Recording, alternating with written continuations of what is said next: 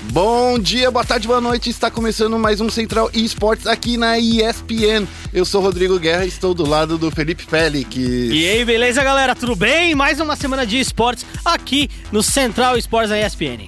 E no programa de hoje, Coglorin vence a Copa América de Hearthstone. Baiano estreia como titular na Challenger Series. E no E-League Major 2017, SK cai nas semifinais e Astralis vence. No CBLOL 2017, Red é líder, PEN e Cade empatam e CNB estompa a Kabum. É? É, é isso aí. A gente vai falar de tudo isso e muito mais depois da vinheta que já emenda com o nosso giro de notícias. Vai ser uma carnificina que parece digno de um overtime de uma final. E daí?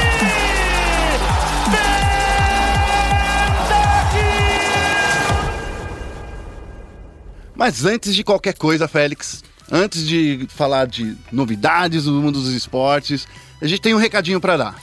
É isso mesmo. Você, fã de tecnologia, fã de games e esportes, nós da ESPN Games estaremos na Campus Party dia 2 ministrando uma das principais palestras lá no palco central. A palestra fala sobre o mercado de esportes no Brasil e vai ter o CEO da Riot Games Brasil, do Omelete e da ESL também eu estarei lá representando a ESPN Brasil para ministrar esse painel com os maiores representantes do esporte no nosso país. Nossa senhora, e eu vou estar aqui trabalhando, né? Você vai estar lá no Bem Bom, mediando, e eu vou estar aqui trabalhando, é e isso? bem bom que é trabalho, moleque. Brincadeira. Então, agora sim, a gente vai pro giro de notícias. Vamos começar então nesse, nesse giro de notícias falando sobre FIFA Ultimate Team, que tá rolando um campeonato. Vai começar a grande finalíssima, aquela que teve a Hero League aqui na ESPN, Félix. É isso mesmo. Primeira temporada da etapa final da Hero League, né? Que é a etapa continental da Hero League, começa dia 4 de fevereiro com o Ultimate Team Championship European Regional, direto de Paris, com os melhores competidores europeus. É em Sydney no dia 11 de fevereiro e Miami no dia 18 de fevereiro. Também vão decidir os representantes regionais. O Brasil tá onde, Guerra? O Brasil tá nessa de Miami, Félix. E Miami, na Florida. na Florida, o Lucas Tabata e Michel Ribeiro, que foram os vencedores de PlayStation e Xbox, respectivamente, estarão representando nosso país lá e vamos ganhar todos esses dinheiros. Eles já foram confirmados? A gente conseguiu essa confirmação deles, que eles estão lá? Conseguiu essa confirmação. A Electronic Arts finalmente deu essa informação pra gente. A gente ficou quase dois meses pedindo isso pra eles, cara. Ololô! É, tá sensacional, cara. Olha. Então a gente tá torcendo aí pra esses brasileiros conseguirem se classificar pra essas finais regionais e com isso ir pra grande mundial, pra grande final mundial. É isso aí, meu querido. E informação exclusiva também. Você acompanha as finais do Ultimate Team Championship, né? Que aqui no Brasil foi a Hero League, aqui com exclusividade nos canais ESPN. Então fique ligado, porque nessa semana a gente vai divulgar os horários pra você ver as finais de cada uma dessas regionais. Vamos pra próxima notícia, falar rapidinho que o Thiago Coglorin venceu a Copa América de Hearthstone nesse último final de semana, Félix. Ele faturou 4 mil doletas, que agora a gente vai chamar de trampetas, provavelmente, né? Um É, nome terrível. É, né? Eu acho que mais é legal. Eu gostei desse. Mas a gente vai chamar de trompetas, tá bom?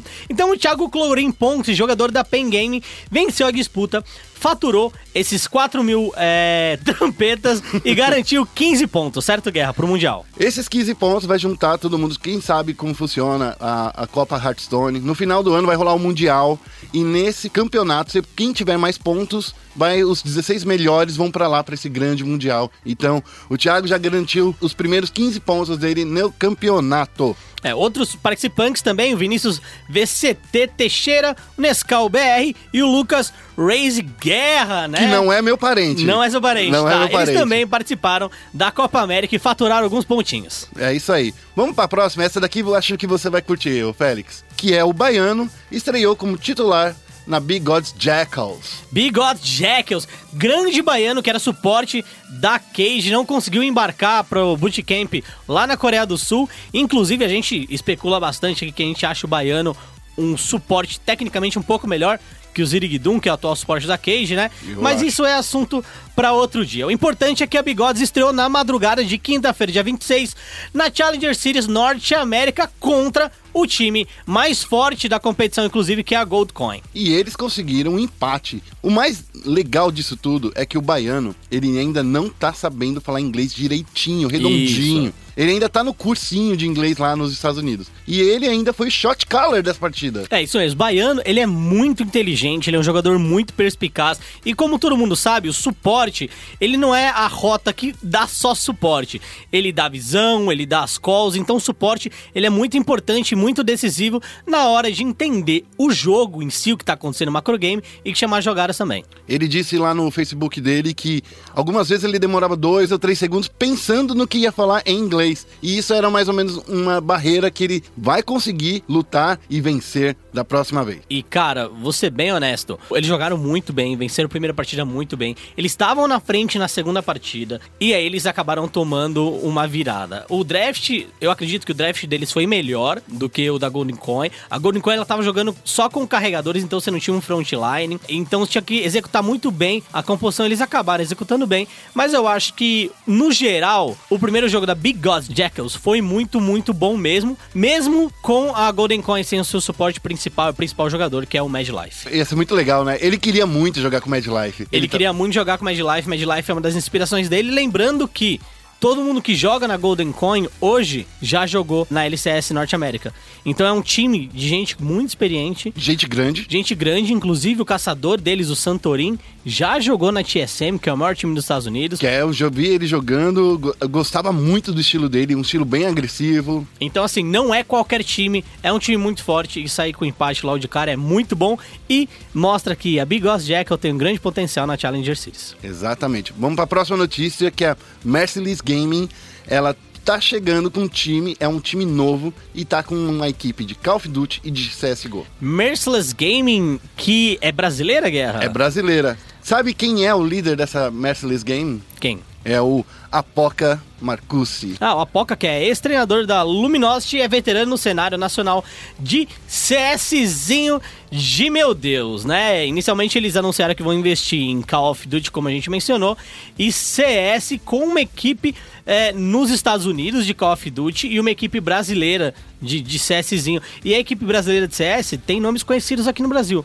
Tem o Bruno Beat, que já foi jogador da própria Luminosity, né? Exato. E aí depois acabou saindo da Luminosity. Tem o Spaca, que é veterano, o Delboni, o Catex e o PRD. Então, assim, é um time muito forte, um time muito conhecido. E a Game House da Merciless já vai começar o time de Call of Duty, vai morar em Houston. E Houston, que é uma, uma cidade que eu não conhecia ainda. Texas. É, então. Eu só passei por cima. Porque quando a gente vai lá pra, pra Los Angeles, vai lá pra. Só passei por cima. É, que geralmente os rednecks também fazem a mesma coisa, então a gente pode fazer isso com eles, né? Então tá bom. Agora, esse foi o nosso giro de notícias. Espero que vocês tenham gostado. E agora a gente vai pro momento clutch. Aquele momento que a gente fala de CSzinho.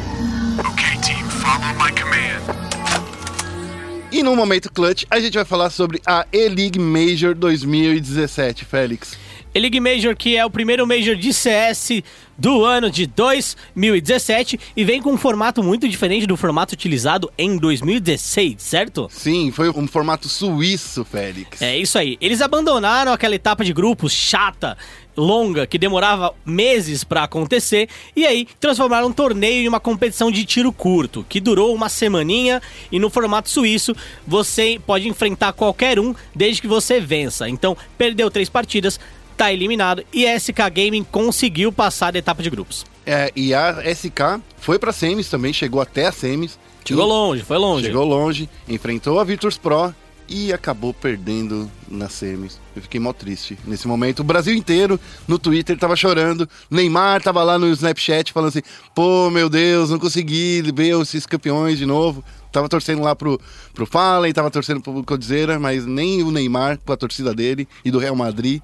conseguiram ajudar a SK. É, Neymar que, que joga CS, né? Nick dele é Batman, alguma coisa, já jogou com esse nick. É um moleque doido, moleque zica da, da, da, da zoeira, né? E, e assim, lembrando uma coisa que a SK Gaming perdeu pra Virtus Pro, que tá numa bela de uma fase, acabou de renovar o contrato por mais não sei quantos mil anos com a equipe. É a única equipe de CS que nunca mudou os seus jogadores. Eles continuam com o Pacha Bíceps, que é uma grande figura, tem que ir pra academia sempre antes de jogar. E é, eu, eu acho que isso é muito legal, vai, vamos combinar. O, Ah, o, é o- da hora. O, nick dele é sensacional, cara. Pacha Bíceps. O, Não, o é Pacha é, sensacional. absurdo. Tem o Snacks, tem o Neil, tem o Taz. Então, assim, são grandes jogadores. O Taz, que foi eleito o melhor jogador de toda a história do CS 1.6. O Neil, na verdade, foi eleito. O Taz é um deles também. Então, é uma equipe muito forte no CSGO, é uma equipe veterana. E essa não foi a primeira derrota da SK Game dentro da League. A SK Game também perdeu pra Navi. Que é outro time que tá vindo muito forte. e acabou perdendo justamente pra Virtus Pro. Ou seja, a competição foi dura, foi acirrada, inclusive a campeã Astralis perdeu na, na primeira etapa pra própria SK Game. Então no CS não tem favorito, não tem aquela coisa de ah, esse time tá melhor, esse time tá pior. É sempre competitivo. O Rock que tá aqui, é nosso, não tá aqui na verdade, ele está lá na cidade de São Roque, não sei de onde, qual é a cidade do interior que ele mora. É no interior. É no interior de São Paulo. São Paulo. Ele é da nossa equipe e tem todo um boletim que ele tá trazendo pra vocês, vocês ouvem agora. Fala galera do Central Esporte, aqui é o Rock e vim trazer para vocês um pouquinho sobre o E-League Major. Foi o décimo Major de Counter-Strike, primeiro grande torneio de 2017. A gente não tinha um Major desde julho do ano passado, quando a brasileira SK Gaming foi a campeã.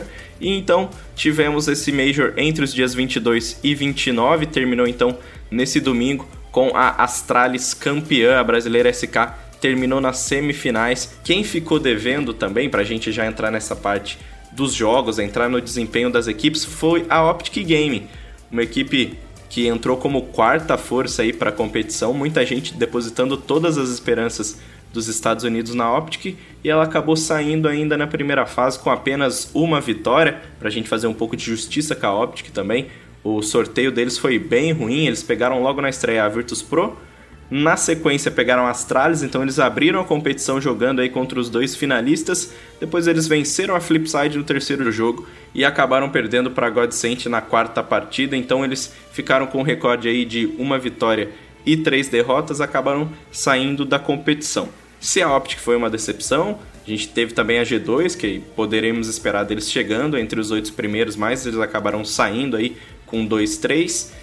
Entre as surpresas, a gente teve duas equipes que não dá pra chamar de surpresas, porque elas já tinham ficado entre as oito melhores no último Major, mas muita gente não tava confiando que eles conseguiriam repetir. Foi o caso da Fnatic, que a gente tem que respeitar a camisa da Fnatic, claro, é uma grande equipe, uma, uma das maiores organizações de esportes de todas, mas o time passou por muitas mudanças no ano passado, teve jogador indo, jogador voltando. Acabou que nesse Major eles foram muito bem, conseguiram passar para a segunda fase, chegaram até a semifinal da competição, perderam para a Astralis, a futura campeã, na semifinal. Além da, da Fnatic, a gente teve outra grande surpresa que foi a Gambit, que terminou o ano de 2016 muito bem, foi campeã da DreamHack Winter e nesse Major conseguiu repetir esse sucesso.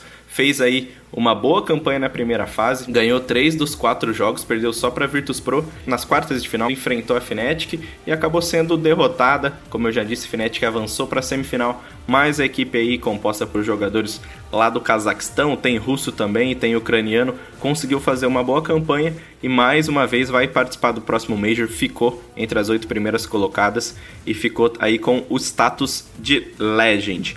Para falar da grande campeã, não podemos deixar de falar da Astralis, fez uma fase de grupos aí que acabou decepcionando muita gente. A gente esperava que a Astralis entrasse na competição, conseguisse logo a classificação com o 3-0, era com certeza a equipe mais bem cotada aí para conseguir esse 3-0. Só que logo na estreia perdeu para Godsent, que muita gente acreditou que ia ser atropelada pela Astralis. O primeiro confronto foi na trem, então o mapa foi favorável para Godsent. A Godsent sabendo dessa qualidade na trem, acabou vencendo a Astralis com ótima atuação lá do JW e do Lecro, que estava na Fnatic no ano passado, não conseguiu um bom desempenho, voltou para Godsent, foi muito bem nesse Major, foi uma das gratas surpresas aí da primeira fase. Depois que a Astralis perdeu para Godsent na estreia, venceu os dois confrontos seguintes contra a Optic e contra a G2, aí enfrentou a SK Game. Acabou perdendo porque o time brasileiro conseguiu uma bela virada, um jogo muito muito emocionante e a equipe da SK acabou com a vitória no final, deixando a Astralis então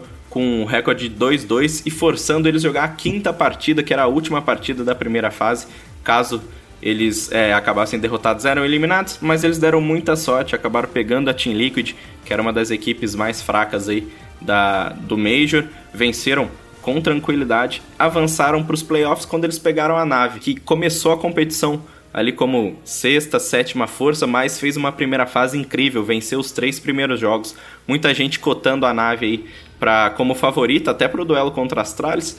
E a série não foi diferente, foi uma série muito apertada, um dos melhores jogos aí dos últimos tempos, mas no final a Astralis conseguiu vencer por 2 a 1 ganhou no Overpass, ganhou na Dust 2, nesse intervalo de tempo aí perdeu na Mirage, mas conseguiu passar, eliminou a nave, muita gente ficou ligada ontem na, na grande final entre Astralis e Virtus Pro, melhor dizendo. Mas quem ficou ligado não se decepcionou, foi um grande jogo. No finalzinho do último mapa na Train, a equipe da Astralis conseguiu se segurar, estava perdendo, depois estava ganhando, depois estava ganhando de novo, fez o 16-14, fechou ali no limite e foi a grande campeã do E-League Major. Foi a primeira vez que a equipe conseguiu ganhar um título de Major. Eles já tinham sido semifinalistas em quatro oportunidades, mas pela primeira vez eles foram aí os grandes campeões do E-League Major. E para falar da brasileira SK Game, a gente volta lá na fase de grupos. A SK começou o torneio é, com um jogador substituto, a gente tem que lembrar sempre. O FNX foi quicado do time no fim do ano passado. Eles contrataram o português Fox para disputar a ECS, que foi lá em dezembro, e para jogar agora no E-League Major. O Fox é um jogador aí bastante inconstante, o pessoal critica bastante ele. Só que nesse E-League Major, vamos fazer justiça, ele jogou muito bem. É muito bem, talvez não, mas foi um bom jogador, porque na primeira fase o pessoal ficou na bronca que ele pegou muito na sniper, então a SK é, teve que se adaptar bastante para a entrada do Fox. Ele jogou muito de sniper em vários momentos que a gente esperava o Fallen, esperava o Code, tava lá o Fox com a sniper. Isso acabou pesando um pouco em alguns duelos mais complicados, como foi no caso do jogo contra a FaZe e no jogo contra a Astralis na primeira fase. Mas depois a gente viu que o Fox foi indo mais pro rifle, foi pegando mais a M4, a AK e deixando a Alp mais na mão do Fallen ou do Coldzera ali, dependia do momento. A SK foi para as quartas de final para reencontrar a FaZe no duelo é, que já tinha acontecido na primeira fase. Tivemos SK fez agora na segunda. Melhor de três, SK perdeu na Mirage num jogo muito complicado. A FaZe fez 16-7, não deu chance para SK. Mas nos mapas seguintes deixaram a train aberta, amigo aí, deixou a train aberta para SK. A SK passou por cima da FaZe na train, passou por cima no overpass e conseguiu selar sua classificação para a semifinal, onde, como eu já disse, enfrentou a Virtus Pro, um adversário muito complicado, muito experiente, e foram, apesar da, da série ter acabado 2 a 0 para a Virtus Pro, foram dois jogos né, muito apertados, com a SK Gaming chegando a ficar na frente em alguns momentos. No primeiro mapa, que foi a Train, que eu disse, deixou a Train aberta no último jogo, deixou nesse também. Só que dessa vez a Virtus Pro conseguiu segurar muito bem, venceu na prorrogação a equipe da SK por 19 a 17. No segundo mapa, que era Cubble, que era a escolha da Virtus Pro, muita gente achando que eles iam atropelar a SK, foi bem diferente. A SK na primeira etapa, jogando como CT, conseguiu terminar o jogo na frente com um 9-6, mas na virada a Virtus Pro conseguiu recuperar aí, passou à frente do placar, fechou o jogo com 16-14, mesmo assim ainda fechou o jogo muito apertado e a SK Game acabou aí eliminada da competição, mas o importante é que chegou até a semifinal, mesmo sem estar com um time tão entrosado, estando com um jogador aí substituto, como eu já disse, e conseguiu garantir o seu status de Legend, que se garante para o próximo Major. Acho que esse era o objetivo básico. Claro que a SK não queria só ficar entre os oito, mas esse era o objetivo básico. Conseguiu garantir vaga para o próximo Major e daqui a um tempo, ainda não sabemos quando vai ser a competição, eles vão estar tá lá mais uma vez.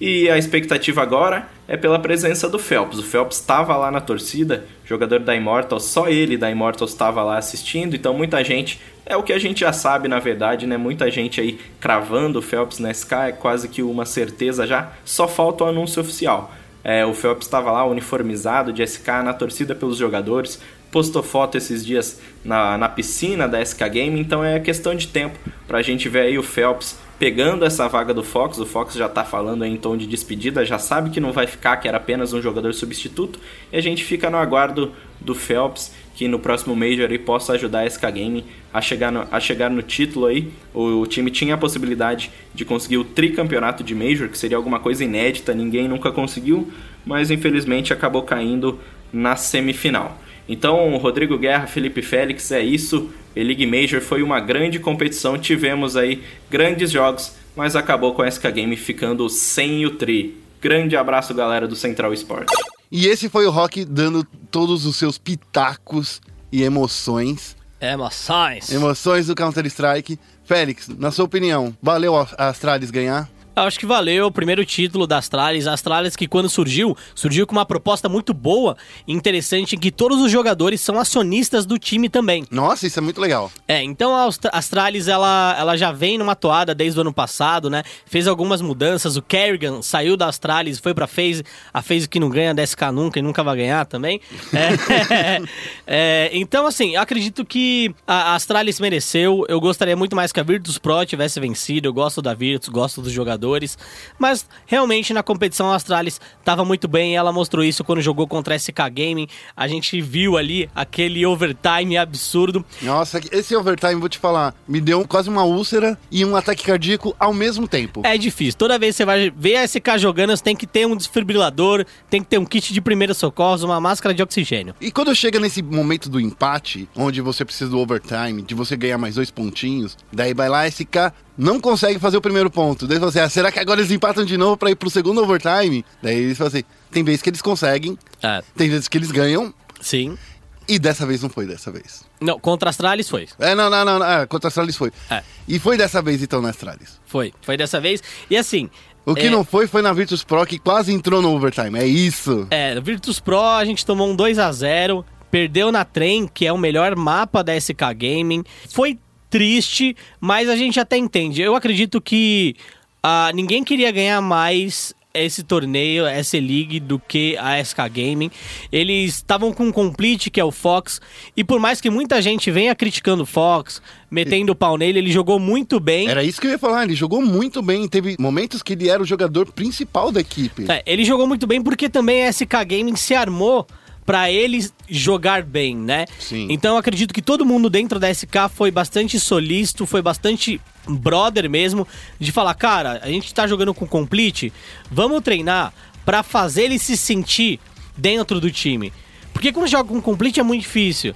As- ele não entende as estratégias que vocês usam. Acho que também existe uma barreira de linguagem, por mais que o Fox seja português, não é a mesma coisa. Então. E sem falar que eles não estão jogando há muito tempo. Eles estão jogando, acho que Sim. faz o quê? Um mês? Dois meses? Acho que fazem. Eles estão juntos aí jogando há uns dois meses treinando. É. Mas o, o, o E-League Major é o primeiro Major que eles jogam com o Fox. Acredito que o Fox não vai jogar mais agora, né? Pra SK Gaming, porque a gente tem visto vai. uma surpresinha aí, não tem? É, a gente vai ter entrado do Phelps com certeza dentro da SK. A gente já viu ele com o moletom da SK, ele tá em todo lugar com a SK. Então o Phelps saiu da Immortals e vai definitivamente jogar na SK Game. E aí ele vai se adaptar ao estilo da SK, porque aí ele vai ter um contrato.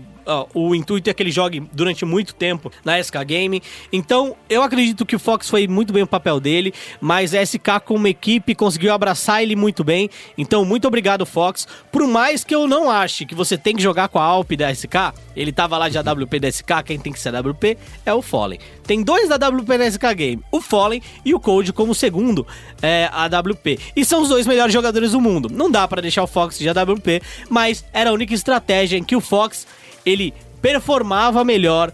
Né, melhor do que uh, como é, Rifler, melhor do que um clutch ali, ou rushando. Então, assim, era a forma como o Fox conseguia fazer um bom papel e eles abraçaram isso. Félix, eu ainda sou novato no mundo do Counter-Strike e eu gostaria de saber assim, não dá pra ele ser um sub da, da SK, um cara que continue na gaming house, treinando com eles e que seja usado em momentos chave, em uma, uma- eu não sei como funciona no Counter Strike. Explica isso pra gente aqui. Eu, eu acredito que ele pode ser um sub, um reserva, mas ah, acho que um dos grandes, não vou chamar de problema, né? Mas um dos grandes fatores dos subs é que eles não jogam. O FNX, o Fênix, quando eles falaram, ah, você, ele, ele não vai mais jogar no nosso time titular, ele vai ficar na reserva. ele- Significa que ele foi pra geladeira e nunca mais vai jogar é, com eles. É, basicamente isso. Então eu não acho tão bom assim ser um reserva dentro do, do CS, porque basicamente o reserva não joga, mas eu acredito que o Fox ele tem capacidade de se manter na equipe e eu acho que a SK pode inovar sim. Tendo um reserva como analista e o Fox, ele já se mostrou uma pessoa muito carismática. É, por mais que a torcida brasileira tenha xingado muito ele em algumas Que- partidas. Eu acho que é um pouco do racismo, né? Ah, é que tem o. o- o- não racismo, é, é, é- é racismo, porque é, português, seu portuga, não É, aprende. não- não- O cara é muito é bom. xenofobia. cara. Xenofobia. Xenofobia, é. O cara é muito bom. Ah, Cara. o, ca- o cara é bom, ele, ele tá jogando nesse nível profissional, não é, não é porque ele é ruim, né? E tá, não, e tá jogando na SK. É. Agora, é, realmente ele tá muito aquém do nível da SK. E aí, com o Phelps chegando, eu acredito que a SK vai melhorar e pode ser um dos grandes favoritos pro próximo Major. Isso foi o nosso momento clutch, que a gente falou de tudo de CS que rolou. E claro, rodou- rolou o melhor campeonatinho. Agora a gente vai falar de League of Legends no Foco Nexus. Bem-vindo a Summer's Rift. E no Foco Nexus dessa semana, a gente vai falar sobre os joguinhos que rolaram nessa semana no CBLOL 2017, que foi Red Canids contra a INTZ, a Remo Brave contra a Cade Stars, a Cabum Esports contra a CNB e a Operation Kino contra a Pen Gaming. É isso aí, a gente começa falando sobre Red Canids e NTZ. Os lobinhos, ou os canídeos, como o Félix gosta de chamar, Canídeos. canídeos, venceram por 2 a 0 os intrépidos. É, a gente já esperava que esse resultado fosse acontecer, mas eu fiquei muito, muito surpreso, porque na nossa análise, a gente fez uma análise de pré-jogo, né, como a gente faz toda semana, e a análise dessa semana foi Red e NTZ, e Cage e Remo Brave. E na análise da Red contra a NTZ, é, eu mencionei lá que o jogo ia ser rodado mais no top. E eu esperava isso desde o início, desde o primeiro jogo. Mas isso só aconteceu no segundo. O primeiro jogo, na verdade, colocou o Aiel numa situação que ele não tá acostumado. E eu achei que a NTZ errou nisso. Exato. Eu via o, o Aiel jogando de pop, não teve uma sinergia, não foi aquela coisa que ele gostou de jogar. Você sentia que ele dava uns TPs muito atrasados, fora de hora, sem proteção. Ele tentou dois, no início da partida, da primeira partida, ele tentou fazer dois TPs numa luta da, da, da INTZ, só que ele foi interrompido por estar fazendo esse TP na frente de um Maokai. Você não faz isso, amigo. Amigo, não faz um TP na frente do Maokai, vai pra trás da torre e faz o TP. É, Você vai acabar tomando o enraizamento do W do Maokai. Não, Maokai pode parar com, com aí, Q, né? ele pode parar com enraizamento, ele pode Sim. parar até, sei lá, dando cambalhota em cima de você. E, e eu acho que se a gente pegar esse primeiro jogo, né, a Red Canids ela começou no lado azul, a NTZ começou do lado vermelho. O ruim de começar no lado vermelho é que obrigatoriamente você tem que banir os Power Speaks, né, é, os campeões muito fortes. Então obrigatoriamente você tem que banir LeBlanc, Rengar ou Camille logo nos três. E a Red os primeiros bans delas foram Malzahar, Ashe e Zyra. Ashe e Zyra, que a gente já esperava que fossem banidos, né? Principalmente a Ashe, porque a Ashe é um pique muito forte do Micão. A gente sabe como o Micão performa com a Ashe e, e a gente entende que se você tirar a Ashe do Micão, ele já vai ter uma Champion Pool limitada, a performance dele vai ser reduzida. Mas nessa primeira rotação de pique, focaram mais o Jockster Sim. banindo o Malzahar e a Zyra. E o, e, e o Jockster falou no Twitter que ele tava cansado de jogar de Malzahar, que não aguentava mais. Ou seja, às vezes o jogador entrega o que tá fazendo, né? Exato, né? Ô, ô Joxer, amigo, seu louco, fica lá quietinho. Não fala o que você tá treinando. É, é complicado isso. E aí que tá o grande ponto. Por exemplo, o que eu tinha mencionado na, na análise, que a INTZ ela ia forçar campeões muito bons no 2v1, por exemplo, em que o Aiel ia ser campado pelo Napon e o robô ia estar na lane com o duelista também.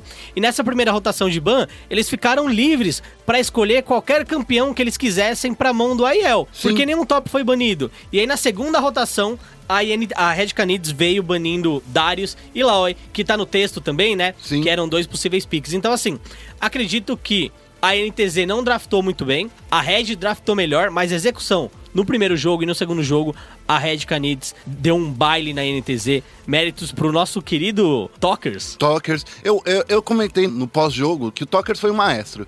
Ele sabia como jogar com a NTZ de todas as formas. Ele sabia a forma que o Micão se comportava, sabia a forma que o jogo se, se movimentava pelo mapa.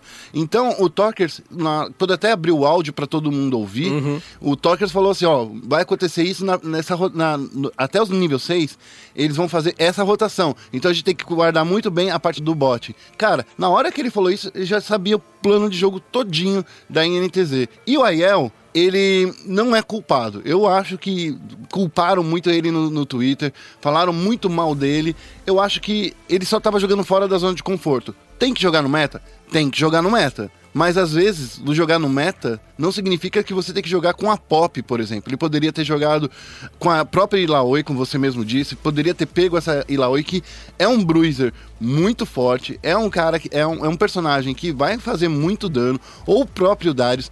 Cara, o Darius ele tá muito forte nesse meta.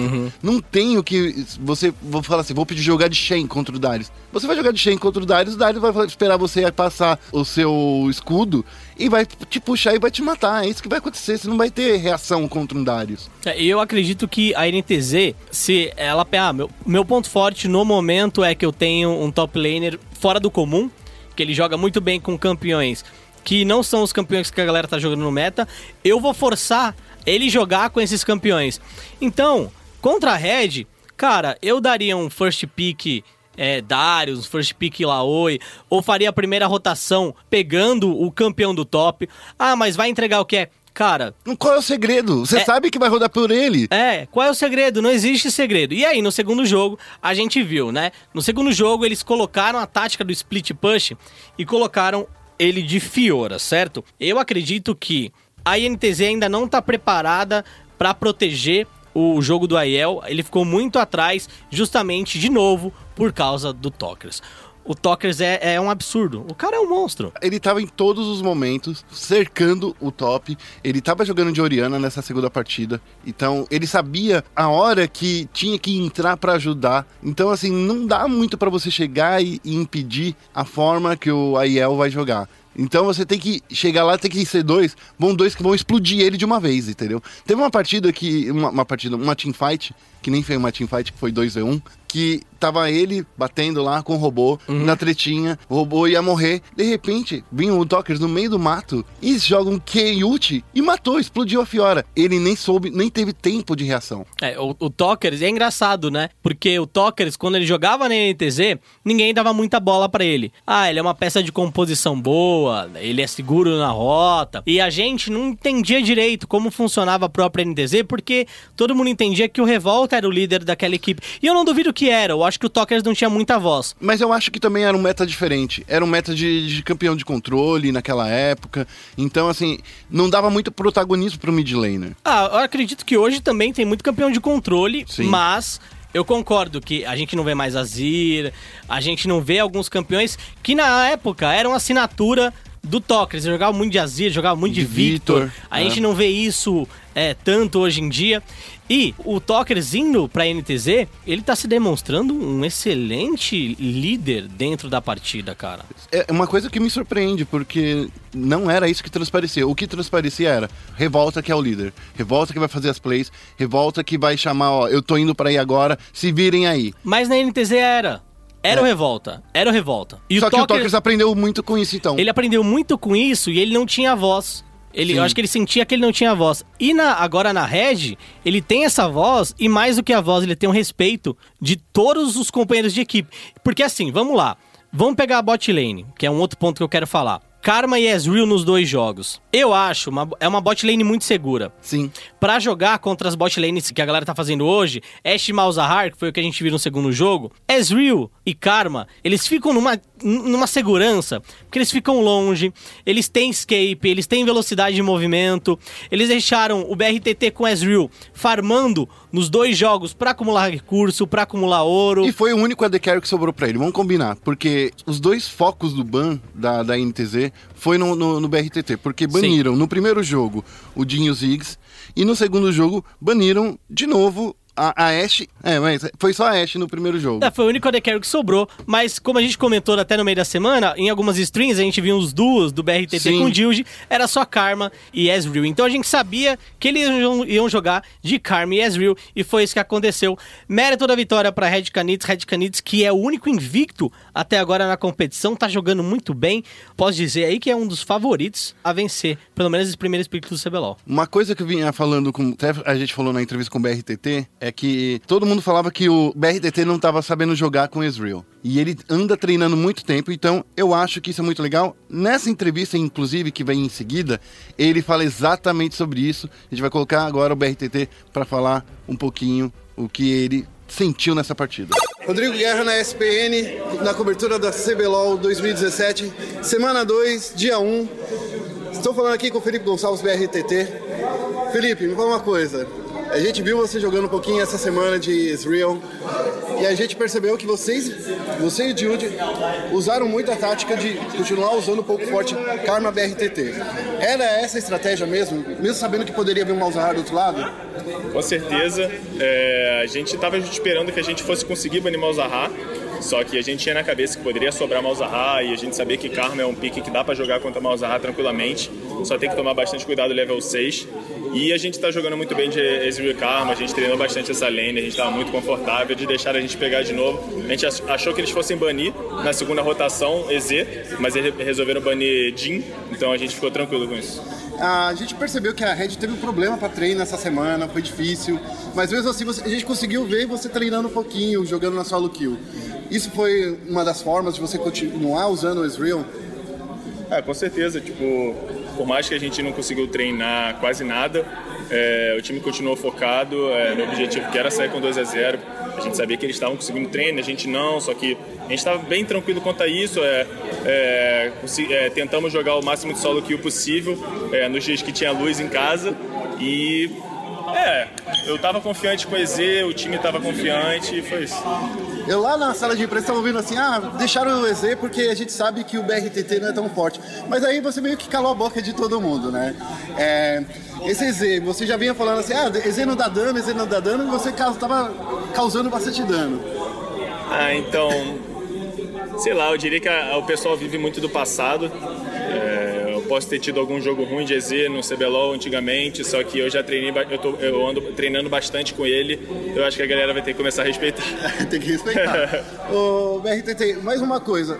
O Dapão falou que vocês já vinham estudando a NTZ bem antes mesmo desse confronto. Essa estratégia, vocês já sabiam que Micão e Jota estão há anos no, no- no mercado, você já, já jogou com eles diversas vezes. Você sabe já explorar as fraquezas desses- dessa dupla na bot lane? Ah. Sim. a gente sabe bastante como eles gostam de jogar com o time e na bot lane em si. Eles não são uma bot lane que, que, que é muito agressiva. Eles, eu diria que eles poderiam ter jogado muito mais agressivo o primeiro, o segundo jogo também. Eles aceitaram bastante, deixou eu ficar farmando muito tranquilamente. E a gente sabe também que eles gostam bastante de se movimentar pelo mapa. Eles gostam de puxar a lane, ficar gankando mid. Foi o que aconteceu no primeiro jogo. Eles tentaram de tudo para matar o Tokios muitas vezes, só que acabou que a gente conseguiu segurar. E com isso a gente puniu bastante eles, bot, puxando a wave. O, o Micão ficou bastante atrás no, no farm. Eles- Não dava, era a bola de neve já estava forte demais, né? A última, a última, eita, peraí. A última pergunta que eu tenho para fazer para você é: o que, que a gente pode ainda esperar que a Red melhore e que você acha que precisa melhorar? Cara, eu diria que são, são detalhes, é, só que são detalhes muito, importan muito importantes no, na- no meio de uma partida, questão de recal, tipo, recalar na hora exata. Gente- eu diria que a gente já está fazendo isso bem, só que falta melhorar um pouco. É, questão de tomadas de decisão, às vezes, também, eu diria que a gente pode, pode melhorar bastante, mas, cara, com o tempo eu diria que a gente vai ficar muito bom.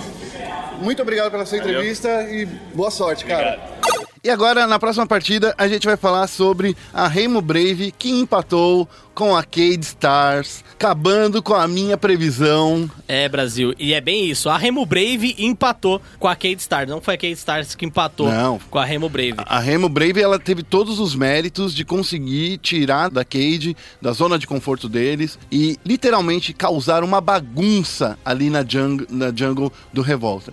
Por quê? Eles jogaram no primeiro jogo. A Cade jogou muito superior, foi muito bem, sim. Tava fazendo o papel dela de chegar e dominar o joguinho em todas as rotas, no topo, no meio, na jungle e na, na bot lane. Só que daí a Remo, no segundo joguinho, ela chegou assim: não, chega. Vamos mandar todo mundo de mão dada, com seis jogadores. Mas eu acho que até mesmo no primeiro jogo, a primeira partida, a gente viu um domínio da, da Cade. Acho que a galera da Cade jogou melhor do que jogou contra a PEN, e isso era visível. Mas a gente vê uma falta de comunicação nas lutas.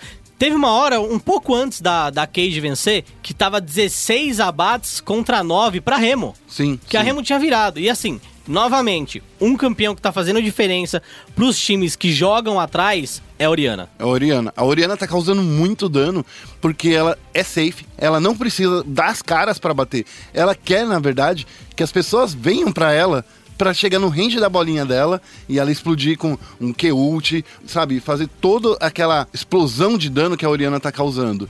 E o Takeshi, ele usou me- mais ou menos o eco do. do... É, mais ou menos não, usou o eco que usaram contra ele na última semana. É, né? então, ele usou a estratégia desse eco de split pusher muito forte, tava explodindo todo mundo. Ele não, não tinha, sério. Se o eco chegasse e desse um QE, um QW, ele chegava, explodia e matava mesmo. Então, assim, a Cade jogou muito bem. Eu acho que o Takeshi mostrou esse protagonismo que ele precisava mostrar. Que tava todo mundo falando assim, Takeshi tá jogando de assassino, e daí chega nas duas primeiras partidas, joga com mago de controle. E, e eu, mas só queria ressaltar um negócio. Se a gente pegar o score da partida, Vamos lá. Tuz ficou 1-1-5, Yang 2-2-1. Forlan, que é a grande revelação desse CBLOL, é o Forlan, Nossa. caçador da Remo Brave. Eu acho que é um dos melhores caçadores da, da atualidade. Ele ficou 4-3-6 nesse primeiro jogo, enquanto o Revolta ficou 3-4-5. O Evrote, que jogou de Oriana, ficou 9-2-1. 9-2-1. Farmou 366. O Takeshi ficou 3-2-1 e farmou 394, certo? O Sarkis e o Eza, a The Carry, né, que tá terrível nessa temporada pra jogar Senhora. de AD Carry, eles ficaram bem ruizinhos ali. E o Cabuloso, jogando de Miss Fortune, suporte, 0-2-10 contra o Zirigdum, ficou 1-6-5. Ou seja, a Remo pegou muito abate nessa partida. Ela jogou muito em teamfight, mas aí, como é um time novo, não sabe lidar com o split push direito, foi justamente por isso que a Cade colocou a estratégia de split push. Porque se você não sabe como lidar com um 3-1, fica difícil de você jogar. Porque enquanto você tá lutando, tem outro splitando. Sim. E aí, na segunda partida, que foi a, a partida que a Remo venceu, a Remo também destruiu a Cade. Eu acredito que não foi uma destruição só no jogo, no draft também. Foi no draft, porque esse draft da segunda partida trouxe uma arma que a Cade não esperava, que era o Ivern. Quando você joga com o Ivern, você tem que jogar de uma maneira disruptiva. Eu até estava falando isso com o Eric, que a gente vai ter entrevista depois dessa análise que a gente está fazendo aqui. O Eric, ele trouxe uma, uma ideia muito boa, que... O Eric ti- é o técnico é o da- técnico da Remo. Ele disse que assim a ideia era tirar a Cade da zona de conforto. Era pegar e trazer uma, uma forma muito legal de como você trazer quase seis jogadores. Porque a, a Margarida, que é a ultimate do Ivern, ela é um outro personagem estilo Tibers. Porém, Isso. com uma, uma utilidade, eu acho que melhor que o Tibers. Muito melhor que o Tibers. Do Tibers AN, que ele vai lá dar um stun e vai lá, bate, bate, bate e só bate. Ele não faz nada. A Margarida, ela dá um stun e ela é uma frontliner muito boa. Ela sinergiza muito bem com o Ivern, que dá escudo, que fa- fala pra ela chegar perto. Então tem muita coisa legal. E o que ele tava falando pra gente era que ele colocava a Margarida entre a frontline do time adversário e a backline. Então, assim, a frontline da Remo tinha toda a possibilidade de acabar com a frontline da, da, da, da, da Cade. E com isso, acabando com a frontline da Cade, era só virar e matar o, resto dos carriers deles. E se a gente analisar os picks e bans da segunda partida, né? A Cade começou banindo Rek'Sai, Syndra e Malzahar, enquanto a Remo baniu Rengar, LeBlanc e... Camille. Camille. Que, assim... É obrigação bem- São os bans do lado vermelho, certo? Sim. Todo lado vermelho tem que banir esse, a não ser que você queira jogar contra um deles. E aí, minha aposta seria, quero jogar contra o Rengar. Que desses três aí é o menos ameaçador, né? Você acha? Eu acho que o Rengar... Acho que LeBlanc, Camille... É que a LeBlanc consegue te matar só correntes etéreas. É, a LeBlanc e a Camille estão destruindo. O Rengar você até consegue enfrentar, a Red Canis mostrou isso. E assim, a Cade baniu o Rek'Sai. Baniu o Rek'Sai e isso foi muito engraçado. Na segunda rotação de ban, a Remo ainda não tinha escolhido o o, o Jungler, não tinha escolhido o Caçador. E aí a minha pergunta é, a Remo tava pensando já de de Verne logo do Sim, início? Sim, o Eric disse que eles já estavam pensando. E a Cade foi lá e baniu mais caçadores, caçadores que a Remo não ia utilizar. Então, ela simplesmente jogou três bans fora, porque ela baniu Rek'Sai, Lee Sin e Elise. Certo? Que, honestamente, são campeões que eu não vejo muito Forlan jogar. E a gente já viu o Forlan, se eu não me engano, lá. Eu já vi jogar ele, ele jogar até de Nunu, cara. É, a gente já viu o Forlan jogando de outras coisas, certo? Ele é o, é o- é o caçador que faz o pique diferente. Claro, e, e é justamente nisso, pensando, bom, eles não escolheram o caçador na primeira rotação, certo?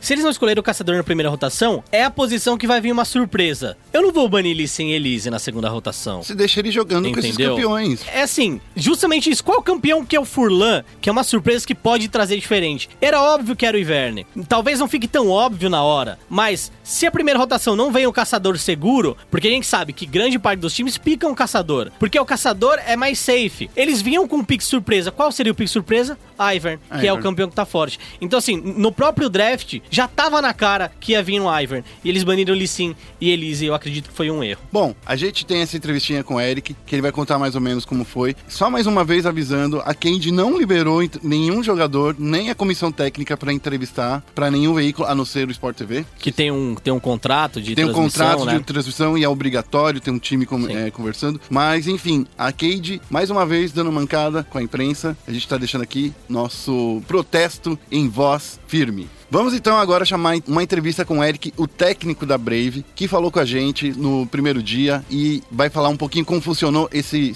sistema de jogo contra a Cade. Rodrigo Guerra, na SPN, cobrindo aqui a segunda semana do CBLOL 2017, aqui do lado do Eric, o treinador, coach da Remo Brave. Eric, vamos conversar um pouquinho sobre esse empate que vocês conseguiram ah, com, a, com a Cade. A NTZ, com a Cade. O primeiro jogo aconteceu alguma coisa, a Remo não conseguiu en- encontrar o seu jogo. O que, que aconteceu no primeiro jogo? Na verdade, o primeiro jogo ele- a gente conseguiu voltar no jogo.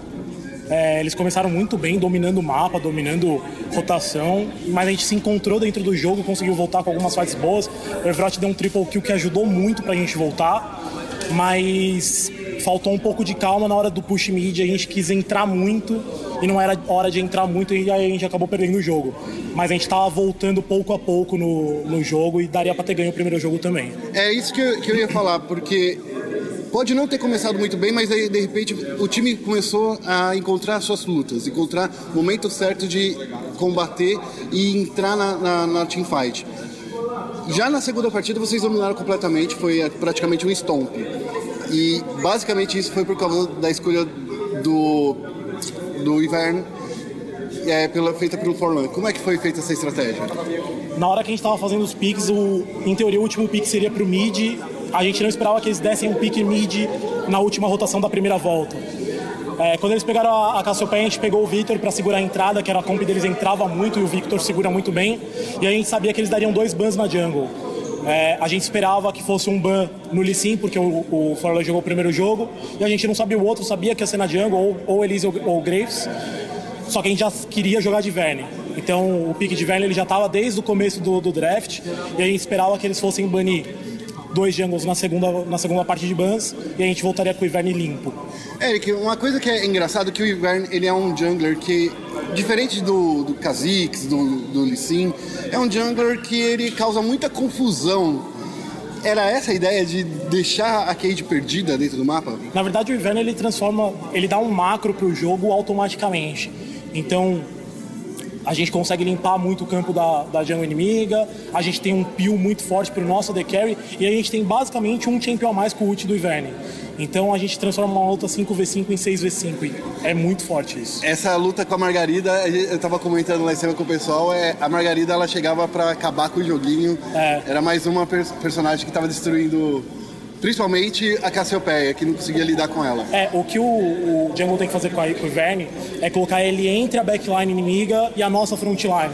Então, todas as skills que a backline deles soltarem vai bater na Margarida. Então, a gente ganha muito tempo de luta com a Margarida tancando. Agora vamos falar uma coisa. A, a, a Brave ela chegou totalmente desacreditada. Estavam falando que é top 3, ba- top é, bot Bora. 3.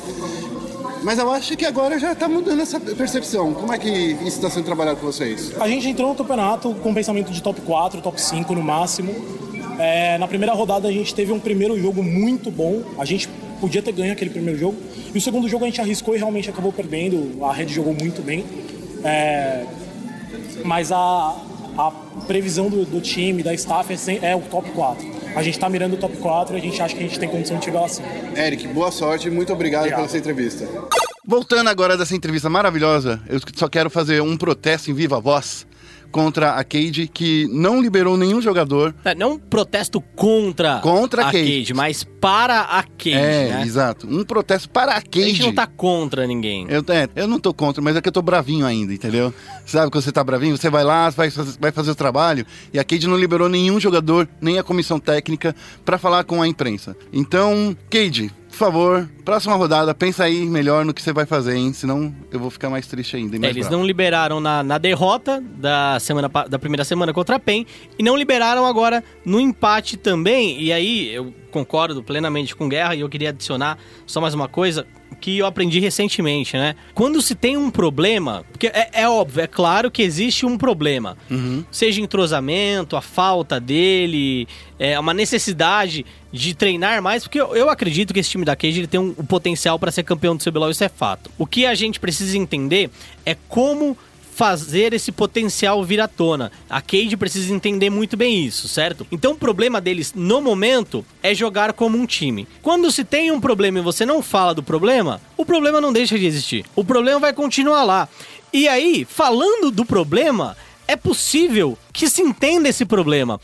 Então, quanto mais falar sobre esse problema, mais o que eles acham de errado, o que tá acontecendo, seja até melhor. E pra mídia e pros fãs, é interessante isso, principalmente pros fãs. Eu acho que pros fãs é mais importante porque eles querem saber o que, que tá acontecendo. E a Cade se fecha numa ostra e não tá dando certo. Claro, um time cotado pra ser o campeão, muita gente voltou a torcer pra Cage. A Cage voltou a, a ganhar confiança de muitos fãs. Eles torciam pra Cage, mas estavam meio hibernando. Então, assim, é um desserviço isso pros fãs e pra própria organização, o que tá acontecendo com a Cage. Mas tudo bem. Vamos pular esse mimimi e vamos falar de Kabum contra a CNB? CNB. Olha só, a gente tá fazendo direitinho, hein? Ah, moleque. Ó, olha só, essa partida foi uma partida que mostrou muito o que eu esperava da CNB, de verdade. Muito o que a gente espera da CNB e o que a gente espera ainda mais do Minerva. Sim, Minerva, ele literalmente acabou com o joguinho do Danagorn. Ele não deixou o Danagorn em pé, porque o Minerva estava caçando o Danagorn. Ele não estava caçando o Red, ele não estava caçando os lobinhos, ele não estava caçando as Aquâminas. Ele estava procurando efetivamente onde estava o Danagorn e com isso, nas duas partidas, o Danagorn foi anulado. E na segunda partida menos, porque teve um erro de. Eu acho que ele se estendeu demais. Aham. Mas na primeira partida, enquanto Minerva estava jogando de Rek'Sai, Danagorn não tinha formas de reagir. E eu acho que o mais interessante da gente ressaltar aqui é como os, os prós, como a galera que joga no CBLOL enxerga o Minerva, né? Muita gente fala da agressividade do Revolta, como ele é muito tático em relação aos ganks, presença de mapa, mas todo mundo fala que jogar contra o Minerva é a coisa mais chata do mundo, porque o Minerva se especializou no counter, é, counter, counter jungle. jungle, que é entrar dentro da selva do inimigo, roubar os campos, ganhar a visão, saber onde ele tá e evitar com que o inimigo com o caçador adversário cresça. Isso não causa impacto direto na rota, mas causa um impacto secundário, porque quando o caçador adversário chegar na rota, ele não vai estar tão forte assim. Então, assim, o Minerva ele é muito chato, muito chato quando se joga contra e muito legal assistir ele jogando. É muito legal porque é é uma forma inovadora, digamos assim, no CBLOL, no Campeonato Brasileiro, no circuito brasileiro. Porque a gente vê o, o caçador armando emboscadas, Sim. não sendo emboscado. Então, assim, o Minerva, ele tava com duas, duas jungles. Ele tava com a jungle dele, porque ele ficava lá, mata, depois que ele matava o Danagorn, ele ia fazer os buffs dele. E depois que ele fazia os buffs dele, ele voltava pra jungle do, do Danagorn pra encontrar ele. E depois disso, pegar todos os buffs do, do Danagorn também. Mas só que essa partida também foi muito boa de mostrar uma estratégia que a, a Kabum tava tentando fazer. Que era a estratégia de colocar o Shen e o Fizz juntos. Por quê? O problema do Fizz é quando ele entra com o brincalhão trapaceiro dentro da backline, que ele é o único cara que consegue chegar na, na backline, ele é explodido porque ele não tem defesa. Ele vai lá, talvez mate o AD Carry, talvez ele mate o mid laner, mas aí depois que ele faz isso, ele, ele simplesmente morreu. Porque não consegue fazer mais nada. É, ele tem que usar um Zônia, se ele tiver Zônia, e quando ele volta do Zônia, rese- reseta o cooldown. Então, o, o Fizz, o primeiro item dele deveria ser Zônia. Mas O Zônia tá, tá nerfado. É, mas é só o efeito do Zônia é, é o bom. Mas, como o Vest, né, nosso querido Vest, ele vendeu todos os itens dele no fim do jogo pra, só pra comprar gota, pra sacanear a galera. Pra não deixar a gente ver o que, que ele É, fez. Eu, eu não lembro direito o que ele fez, mas assim, o primeiro item do Fizz, primeiro item defensivo e o único item defensivo. Eu tenho aqui, pera É. Zônia. Eu tenho aqui porque Entendeu? ele pensou que ia nos enganar, mas assim, o Vest ele esquece que tem existe o match history que mostra o que ele comprou. Ó, que delícia. Ele foi comprar o Zone aos 25 minutos do jogo. E Aí- já era tarde demais. Então, a, a situação do game, na situação do game, ele tava tão longe, tava tão ruim, que é, ao invés de, de fazer a Lich Bane de primeiro item, ele deveria ter feito Zônia pra poder durar mais nas lutas. Lembrando que o Fizz Mid é diferente do Fizz Top. Fizz Top ele é mais tanker, ele, ele busca mais CDR, ele busca sobreviver mais. O Fizz Mid ele busca explodir e não foi o que deu certo. E justamente essa comp, né, com o Shen pra dar aquele submarino, não funcionou. Porque a gente sabe que o Minerva acabou destruindo o joguinho junto com o Lep, que tá jogando muito bem também. Não, o Lep tá jogando muito bem. Olha só, a pri- o primeiro abate foi aos 4 minutos da no Fizz. Foi um abate muito rápido. Porque antes disso, não é que o, Le- o- o Minerva não tinha conseguido. Eles ficaram, eles roubaram o Blue na cara do Danagorn. Ele e o Lep. Não deixaram. o Blue não, o Red. Não deixaram o Danagorn. O, ficou o Danagorn e os Antins tentando proteger aquele Red e não rolava. Daí falou assim: não, vou roubar aqui pronto, vou embora. E, e foi isso. Bom, É, a única, a única coisa que eu queria mencionar nesse draft, eu acredito que. Eu não sei, obviamente, a gente não tá dentro da mente da galera da CNB, a gente não entende como eles pensam, mas nessa primeira partida, o Riev, logo na primeira rotação, escolheu o Malzahar. Automaticamente, quando alguém escolhe Malzahar, o próximo pick de suporte pode ser Miss Fortune. Eu acredito que a CNB poderia ter jogado com essa Miss Fortune, mas eles jogaram de bardo, e aí na segunda rotação, né, eles ainda não tinham escolhido o, o suporte ainda, a Kabum baniu a Miss Fortune, porque a Miss Fortune é meio que o counter do Malzahar suporte, né?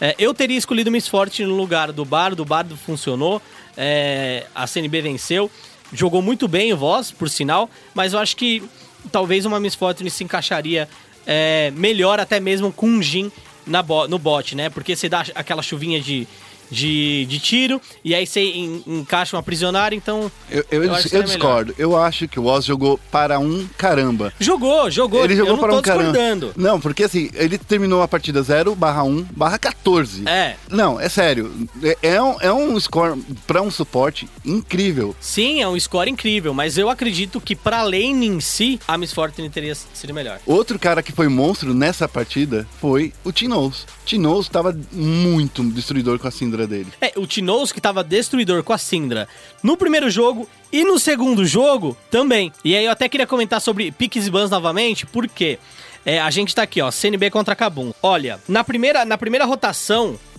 a, a CNB não escolheu um mid. Ela picou Mausa, Graves e Jin. E aí, na volta, a Kabum do lado vermelho, que já precisa banir LeBlanc, que é um mid lane muito forte, ela veio banindo Cassiopeia e Thalia. E deixou a Syndra aberta de novo. Sabendo que o Tinoz é, é o main. É o main Sa- sabendo que eu. Então, assim, eu não baniria essa Thalia. de jeito nenhum. Eu baniria a Syndra E a Cassiopeia? Porque a Thalia, ela não tem o, o potencial de burst que a Syndra tem. E era isso, esse era o diferencial da, Cassio- eh, da Syndra.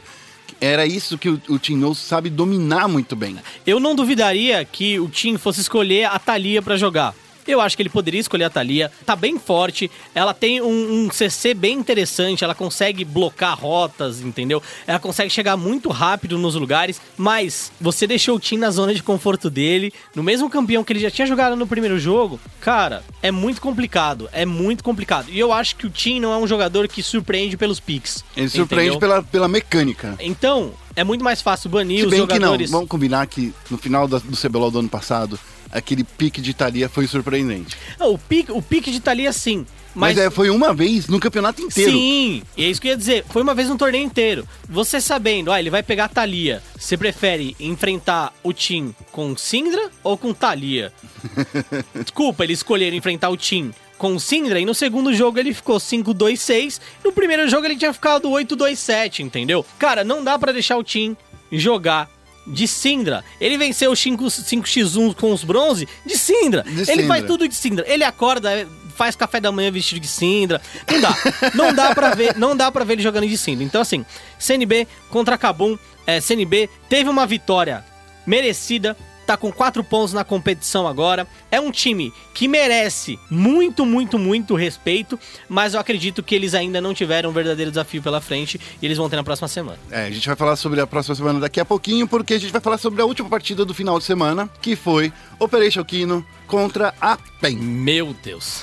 Ah, meu Deus, o que, que aconteceu naquela primeira partida? A primeira partida aqui no contra a PEN. Aos 16 minutos, a PEN levava a terceira torre da rota inferior, abria a base ali, não levava o Nexus, mas abria a base da, da Operation Kino. E esse jogo, que a PEN queria fechar em 30, 29 minutos, acabou durando 60 minutos, se eu não me engano, certo, Guerra? Foi, foi mais um, foi, foi um pouquinho depois de 60 minutos. Eu tô abrindo aqui os, os gráficos. Ó, foi mais de uma hora. Foi uma Nossa. hora e dois minutos que durou a partida. Uma hora e dois minutos para um time feito para split push. O que que isso acontece? Acontece que um time de- feito para split push, que tem dois carregadores, um na rota do topo, outro na rota do meio, que fica sem uma frontline, acaba que não aguenta um time feito para o meta, que foi isso que a OPK trouxe. Eu acho que ela não mereceu a vitória, vou ser bem honesto. Eu acho que mereceu. de Eu, verdade. eu acho que ela não mereceu a vitória. Eu, eu gosto de times que buscam o jogo. E a PEN, ela mostrou que ela buscou o jogo, que ela queria a vitória, só que ela foi muito estabanada. O que eu acho positivo da Operation Kino é que é um time que sabe jogar atrás. Até por isso, se a gente olhar a composição da própria Operation Kino no primeiro jogo, a gente tinha é, o Lusca jogando de EZ, que consegue um kiteback legal. A gente tem o Nautilus, que é muito resistente e consegue dar um ult em quem tá engajando. A gente tem a Rek'Sai, que é bom tanto pra atacar quanto pra defender. E a gente tem o Dinquedo de Oriana, de Oriana aparecendo novamente. Se eu fosse um time que enfrentasse a Remo, que enfrentasse, por exemplo, a, A Brave. a, a- a Brave, a, a Brave, a Remo Brave, né? Ah, não, não. Remo Brave ou Aquino, eu baniria Oriana no lugar do Rengar, por exemplo, que eu acho que é um, um campeão muito mais fácil de lidar contra esses times do que com Oriana, porque a gente sabe que o Dinqueiro joga muito bem, o Evrod joga muito bem com Oriana, Sim. e Oriana é um campeão, como a gente tá mencionando, muito forte pra você trabalhar no kiteback, muito forte pra você trabalhar na defensiva e que cresce muito mais que os outros mid laners no fim pelo dano em área. E a, a- uma coisa que a gente percebeu que no final, quem tava fazendo split push não era a PEN. Quem tava fazendo split push era a Rek'Sai do Ranger. O Ranger tava fazendo esse, esse, esse split push porque ele tinha um teleporte, que é a ultimate dele, Isso. muito mais rápido do que o teleporte normal, que, que é o feitiço de invocador. Porque basta ela clicar ali, ela deixa um túnel na base, muito bem pensado esse túnel, porque se, se, se, se eles decidissem, vamos fazer então um base rush, então a, a Rek'Sai conseguia destruir uma, duas torres e voltar muito mais rápido que, do que o- um retorno à base Uhum. Voltar ou com rápido teleporte. que qualquer coisa. É. Que qualquer coisa. Então, assim, a, era, foi uma jogada inteligente. Eu, acho, eu achei isso muito inteligente. Achei chato o jogo, porque Uhum. tava demorando demais. A PEN teve um, um erro de abrir uma rota inteira e não conseguir abrir as outras rotas, o que liberou pra Brave uma rota inteirinha de farm Porque bastava ir até o rio, farmou, não precisava nem derrubar aquela torre. E foi o que eles fizeram. Deixaram as torres todas ali para eles conseguirem se movimentar na parte do mapa deles e conseguirem farmar. E com isso, guardando todo, é, colocando visão em todos os matinhos para saber onde a PEN andava. Não dava espaço para a PEN reagir e contra-atacar. É, Eu, eu acredito que a, a PEN ela executou até que relativamente bem um 1-3-1. É, um 1-3-1 ele, ele consiste em, é, é, em splitar, obviamente. É, um jogador no topo, três no meio e um no bot. E nesse 1-3-1 a PEN tinha o Echo com o Kami. E ela tinha o Shen também no Mylon, então era o Kami na rota do top ou no bot, invertendo com o Mylon esse split. E aí a Ashe, a Zyra e o Sertúlio, é, e o, e o Lido Sertúlio no meio, pressionando a rota, né? Durante um tempo ela executou muito bem, mas eu acredito que faltou um pouco mais de pressão. Depois que você abriu a rota do bot, não significa que você tem que parar de pressionar ela. O que eu faria, obviamente eu não, não tenho o nível dos caras, né? É, Inclusive. é fácil a gente falar, né? É, inclusive eu tô pegando platininha agora, tô no MD3, no MD5 pro platininha, né? Que o que eu faria nessa situação era tentar colocar um Um Zizi um Hot. Hot na rota do bot pra forçar ainda mais junto com o Super Minions, entendeu? Porque aí, obviamente, você vai chegar na torre do adversário mais rápido e não não fez o que aconteceu. A PEN jogou bem, ela se estabanou na hora de fechar o jogo e o Kami foi pego em uma situação ruim em um determinado momento do jogo que possibilitou a Operation Kino de fazer o Baron. Méritos, obviamente, também da Operation Kino em determinado momento, por mais que eu acho que eles não tenham merecido a vitória, mas eles tiveram bastante mérito em saber jogar atrás. Sim. Só que é um time que tá acostumado a jogar atrás e quando ele for enfrentar times em que ele tá na frente, por exemplo, eu acho que ele não, não vai conseguir performar muito bem. Voltando à Brasil Premier League, foi assim que a Operation Kino venceu a Brave. Dessa mesma forma, sabendo jogar atrás. Então, É. assim, a Kino, ela já sabe. Não é aquele time que não sabe jogar atrás. Ele tá aprendendo muito com os coreanos, entendeu? Que tem coreano, time coreano que só sabe jogar atrás. Então, assim, a Kino tá muito nesse estilo zoado de alguns times da Coreia, que é ruim, né? Mas enfim, tá é indo lá. muito ruim. E, e aí no segundo jogo, né, é, o que aconteceu foi... foi a PEN é, estompando a OPK, terminando o jogo em 28 minutos. Eu quero, antes de qualquer coisa, eu quero falar do áudio do, do, do, do, do Mitch, que ele falou assim, eu quero protagonismo. Ele falou assim, eu quero que vocês estão pegando os melhores carries desse jogo. Vocês estão pegando tudo que é de bom. Você tá pegando Catarina, você tá pegando Camille. Cata prima ali, moleque. Colocou o Tai, falou assim, Túlio, ó, respira um pouco, amigo. Você tá. Você precisa melhorar um pouquinho nessa coisa da pressa. Porque É. teve muita jogada que foi na, feita na pressa do Túlio. Eu, eu Ele acredito, foi pego fora de posição. acredito que a, a saída do Túlio nem seja porque ele jogou mal, Não, não. entendeu? Mas ela ocorreu muito mais pelo fator psicológico do Túlio. Não que ele seja um cara, ai, um cara que não consegue se controlar ou coisa do tipo. Acontece que se você perder o primeiro jogo daquele jeito e ele tava se sentindo culpado, se a gente pegar o score aqui, o Túlio terminou 1-5-9 e ele tava 1-0-3, 1-0-4. Então o Túlio, ele começava a startar jogadas e acabava morrendo. Então assim, pro segundo jogo, era ideal tirar ele, deixar ele respirando, deixar ele descansando, porque se ele por algum motivo joga mal o segundo jogo, ele pode passar a próxima semana mal também. Então colocar o Tyon foi uma estratégia muito boa, muito inteligente pra dar um frescor diferente, colocar aquela interrogação na cabeça da OPK. E assim, é, o que a PEN jogou Não, não foi precisa falar, não. Você deixou os dois melhores carries abertos do jogo, porque todo mundo sabe que o Kami tá spamando a Catarina na solo kill. O Mylon falou assim que só conseguiu jogar com a Camille por três vezes nessa season, É. na, na solo kill. Então, assim, todo mundo tá banido. Então, ele não sabia mais ou menos jogar direito, mas tinha a noção básica de como jogar com o campeão. A Camille, só um- um- uma coisa interessante também pra você que acompanha a LCS Norte América, a Camille apareceu na LCS Norte América, foi first pick pelo time da Echo Fox, jogando contra a Fly, que era a ti- antiga composição da Cloud9, né? Tá vindo muito bem na LCS mesmo. E aí, olha o que aconteceu, first pick, Camille. E aí, no fim das contas, sabe o que aconteceu? O que aconteceu? Camille suporte. Nossa, isso foi sensacional. Ah, Camille lembrei suporte. disso. Foi muito legal. Camille cara. suporte. Então, assim, é uma estratégia também de usar a Camille, né? Porque ela é muito boa, porque Ela ela, tem é mobilidade. ela é muito boa pra qualquer posição, pra jungle. É. Só falta ser boa pro mid, que no mid só não tem parede o suficiente. É, Bom, isso mesmo. Essas foram as nossas análises da segunda semana. Tem mais coisas de CBLOL no espn.com.br barra games. A gente tem entrevistas, 20 entrevistas que foram feitas nesse final de semana. Então, assim, tá tudo lá no- na nossa notícia.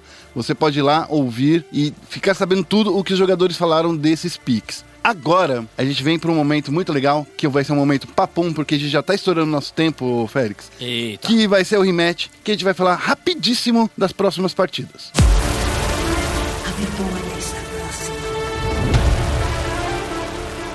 E nesse final de semana, o CBLOL vai trazer, nos dias 4 e 5, os confrontos de CNB e PEN, Red e Kabum, Remo e NTZ e Cade versus OPK. Felipe Félix, sua aposta rápida. Nossa, aposta rápida. É, pro nossa, CNB e PEN. Vai, difícil. vai, vai. Ah, aposta e rápida. sem cima do muro. Eu Que não... difícil.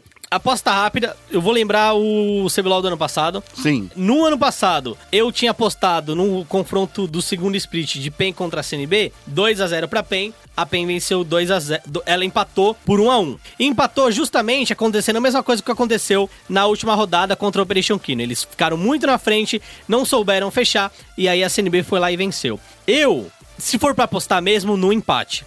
Eu acho que é o primeiro empate que eu quero dar no CBLOL, 1 a 1. Vai ficar em cima do muro. Mas, mas, se você perguntar pra mim, bom, quem você acha que vem jogando melhor? Quem tem maior potencial de vitória? Quem tem maior potencial de vitória? Eu ainda acredito que a PEN tem o maior potencial de vitória por causa exclusivamente do draft. Se a gente falar em game, a CNB ela vem demonstrando mais solidez ao jogar o LoLzinho. Eu concordo com você. Tá. Eu acho que a CNB, em- não em mecânicas, mas em rotações, em fluido de jogo, eu acho que a CNB tá mais azeitadinha do que a PEN. É, ela tá mais sólida, mas eu acho que hoje o draft, como o draft ele é muito importante, Sim. tem muito, até o mesmo o próprio Minerva falou que hoje o draft é 60% do jogo. Sim. Eu acredito que a PEN tem um pouquinho mais de chance de vencer por 2 a 0 justamente por causa do Mitch, que hoje, na minha opinião, é o, o- o técnico que melhor drafita no CBLOL. Para de pagar pau pra ele, vamos falar de Red Cabum. Não dá nem pra falar mal, nem nem dá pra falar, eu acho. Desculpa. ah, 2 a 0 Red. Nem dá pra falar, então Não, assim. né? É 2 a 0 Red. É uma equipe superior, tanto É. individualmente dos personagens, quanto dos personagens, do- dos jogadores,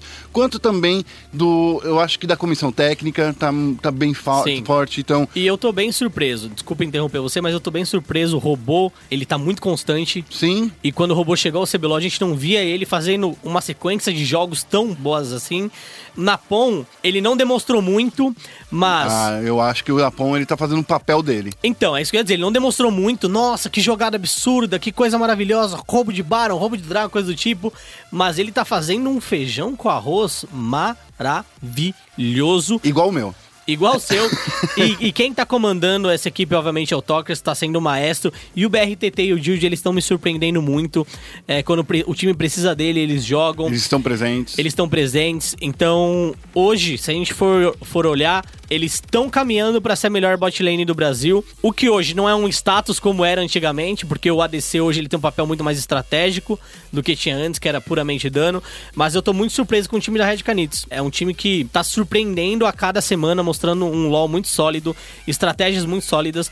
Não é o melhor draft ainda, Não. mas é, o, é o- também o draft mais conciso. É o que eles querem jogar. Então isso tá sendo muito bom para eles. É. No domingo vai ser Remo contra a INTZ. Esse daqui eu acho que vai ser uma pedrada, hein? Eu acho que esse É. confronto é o mais difícil de prever. Os dois times, pra mim, estão no mesmo nível. A Remo talvez tenha uma leve vantagem Por causa da sinergia. por causa da sinergia. Os caras estão jogando já faz oito meses. É. Então é muito tempo que essa equipe da Remo tá jogando bem. O Forlan tá surpreendendo. Eu acho que é o jungler que vem novamente trazendo novidades.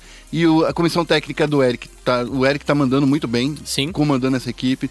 Acho que ainda peca um pouco no draft, como- assim como a NTZ tá pecando. Eu acredito que se a Remo conseguir anular a estratégia de split push que a INTZ pode colocar, a Remo ganha. Se a INTZ for jogar dentro do meta, a Remo ganha. Então, eu acredito em uma vitória da Remo de 2 a 0 é, não descartando empate se o Aiel conseguir encaixar o jogo dele. Beleza. Eu não vou apostar porque eu não quero apostar, porque pra mim vai ser empate. A última partida do final de semana, Cade contra OPK. Difícil também. eu acho que aqui é o contrário. A OPK, ela sabe jogar atrás. A gente acabou falou isso muito tempo nesse podcast. E a Cade, ela não tá com aquela sinergia que a gente queria. A sinergia que a gente via antes com Revolta e Young, a, a sinergia que deveria existir entre Revolta e Takeshi, porque eles já jogaram juntos. E também não tem nada, não- parece que nada tá funcionando. O Eza tá dando uns flashes errados, tá muito greedy, tá com muita vontade de pegar. Cara, então, eu acho que não tá rolando. É, eu, eu acredito que a Cade vai vencer. 2 a 0 pra Cade seria uma aposta mais tradiça, uma aposta mais average, entendeu? Então, 2 a 0 Cade Stars em cima da Kino, É. tá bom? Acabou, né? É, de aposta é isso. Então tá bom. Eu espero não me decepcionar. Tá bom. Principalmente com a Cade, que vem aí numa sequência de jogos estranhos. E esse foi o Central Esportes. Você sabe onde encontrar todos os nossos conteúdos, que é no espn.com.br barra games, no Facebook, facebook.com barra espn games, e no Twitter é arroba espn games. O Félix, qual é o seu Twitter? O meu Twitter é FeuFélix, então vocês podem entrar lá também, dá uma seguida, manda as mensagens, nós responde tudo e é isso, O mano. meu Facebook é só Guerra, então é fácil de você decorar. Arroba Guerra, não encontra lá. Isso é Twitter, arroba, do passarinho. É o arroba, esse é o passarinho. Ah, arroba guerra, moleque. Arroba Guerra. Cara, é isso aí. A gente fica por aqui e se ouve na próxima semana. Beijo!